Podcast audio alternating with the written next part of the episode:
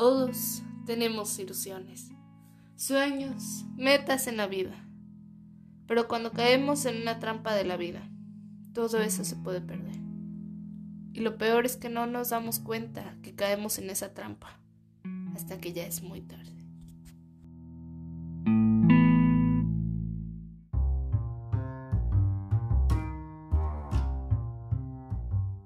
Hola, bienvenidos a otro episodio de Los trompos de la vida, el podcast en donde hablamos acerca de problemas de adolescentes. ¿Cuáles son? ¿Por qué los tenemos?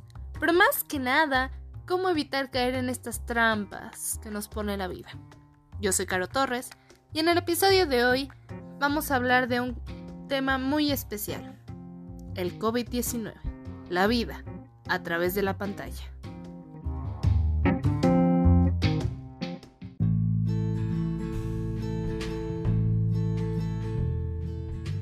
Nos dijeron que no saliéramos de nuestras casas, a menos de que fuera necesario. Nos dijeron que nos sanitizáramos, que usáramos una máscara. Pero también nos dijeron que esto nada más duraría el cabo de un mes. Eso fue hace un año.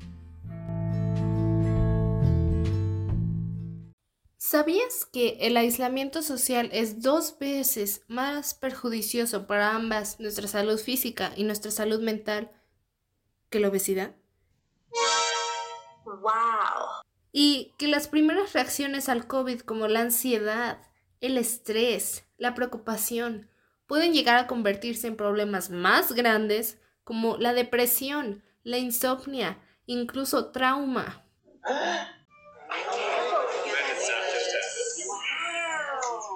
Exacto. Sin contar el cansancio, la ira, el aburrimiento e incremento en peso gracias a la inactividad.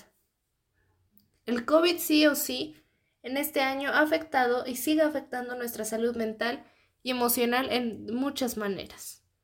Y el hecho de que la gente está preocupada porque pueden perder sus trabajos o porque están recibiendo menos salario que antes o peor tantito porque han perdido algún relativo o algún familiar al COVID, simplemente lo hace peor. Incluso la venta en los fármacos y los narcóticos que tratan la depresión y la insomnia ha aumentado en sus ventas un 10% desde que inició la pandemia. Aún así, los doctores no, no recomiendan automedicarse. No me malinterpreten. Y 3 de cada 10 mexicanos reportan tener síntomas de ansiedad, depresión, todo gracias a la pandemia. Simplemente antes de la pandemia, nosotros teníamos la, la decisión, la elección, si quedarnos en casa o no, salir o no. Y ahora que algo que siempre hemos tenido innato, algo que siempre tenemos que se nos protege, el libre albedrío se nos ha quitado a nosotros los seres humanos, ahí es cuando nos vemos en conflicto. Y es cierto, cambiar nuestras vidas de modo normal a modo COVID no fue nada fácil. Y aún así no lo sigue siendo fácil. Y es ahí cuando en esta pandemia han surgido varios tipos de personas. La persona número uno, la que siente este, este sentimiento de injusticia. Bueno, ¿por qué debería de hacer yo cuarentena si yo no estoy enfermo? A lo mejor ya hasta me vacuné. Yo no estoy enfermo, no debería de hacer cuarentena yo. Los contagiados deberían de hacer cuarentena. Yo no, ¿cómo que por qué? Ok. También está el contrario a esta persona, los paranoicos. Les voy a contar una historia. Mamá tiene una amiga que tiene tres hijos, que en el cabo de este año no ha salido más que tres veces a la calle. Ustedes dirán, bueno, ¿cómo que por qué? Bueno, tiene miedo de que sus hijos vayan a contraer el COVID. Y realmente, ¿quién puede culparla con todo lo que se ven en las noticias, que escuchamos que nos cuentan amigos o familiares? Da miedo. El tercer tipo de personas es las personas que no se sienten productivas. Yo puedo identificarme con esta. Sí, es difícil, la vida a través de la pantalla. Literalmente, estamos viviendo nuestra vida a través de la pantalla. Ahora todo es virtual, todo es en línea. Pero eso no significa que hay que dejar que nos absorba la pantalla. Tenemos que tomarnos descansos como lo haríamos en nuestra vida normal de los dispositivos móviles. Porque los dispositivos móviles, el celular, la computadora, aunque son muy útiles y pueden causar lucro también, pueden ser hostigantes hasta cierto punto, dañar nuestra salud mental, sin mencionar nuestra salud física, que sería lo más obvio porque afecta a nuestros ojos. Hay que tomarnos descansos, pausas, el hecho de que estemos en cuarentena y uno no se sienta productivo, lo cual es lógico porque no podemos salir, no podemos hacer muchas cosas no significa que tienes que atiborrarte de trabajo, que tienes que hacerlo todo ahorita, que no puedes separarte de la computadora porque estás trabajando, tienes que tomarte un descanso. Y esto es algo que yo he aprendido. Tienes que tomarte un descanso, una pausa de la computadora, de la tarea, de lo que sea que tienes que hacer, para buscarte un momento, unos cinco minutos de ocio, unos cinco minutos de lucro, hacer algo que te guste que no tenga nada que ver con la tecnología. Y bueno, yo, ¿qué les puedo decir? También tengo miedo. Todos los días me despierto con miedo de que mis familiares vayan a contraer COVID y no vayan a despertar. O de que yo no vaya a despertar. Que no pueda volver a salir nunca.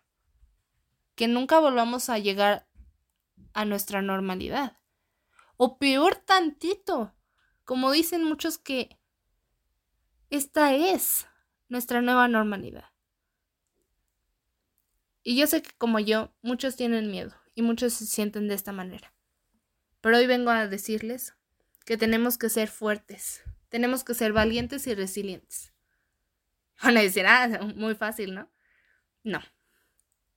No me malinterpreten. Ser valientes, ser resilientes, ser fuertes, no significa que estamos prohibidos de alguna vez sentir miedo o que tenemos que hacer que nuestro miedo desaparezca. No. Ser valientes, ser fuertes, ser resilientes significa identificar nuestro miedo, aceptarlo y a pesar de él, enfrentar las circunstancias.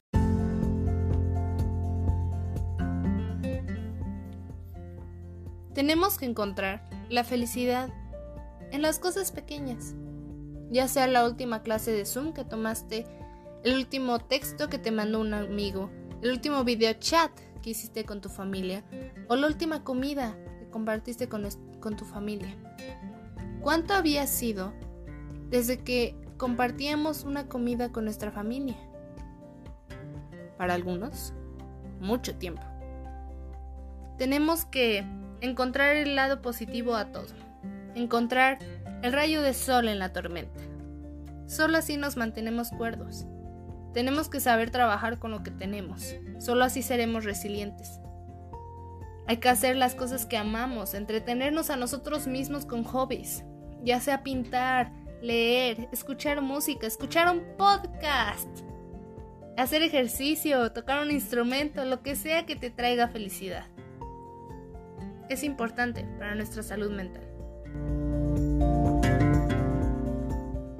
Yo sé, yo lo sé que hablar en esta época de felicidad y de positividad puede parecer muy fácil, pero la práctica es más difícil.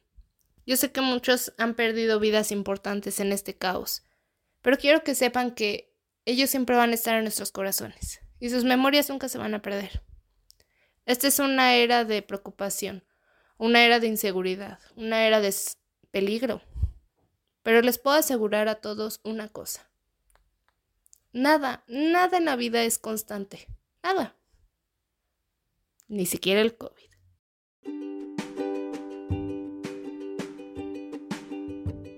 Gracias por escuchar esta edición especial de Los trompos de la vida. El COVID, la vida, a través de la pantalla. No se les olvide suscribirse si me están viendo desde YouTube, SoundCloud o Spotify. Denle like compartan este podcast con sus amigos y familiares. También síganme en mi Instagram, yo soy arroba las trampas guion bajo de guion bajo la guion bajo vida, en donde estaré haciendo encuestas para preguntarles de qué tema quieren que hable y les estaré dando adelanto sobre futuros temas y fechas en las que sacaré futuros episodios. Nos vemos en un futuro episodio.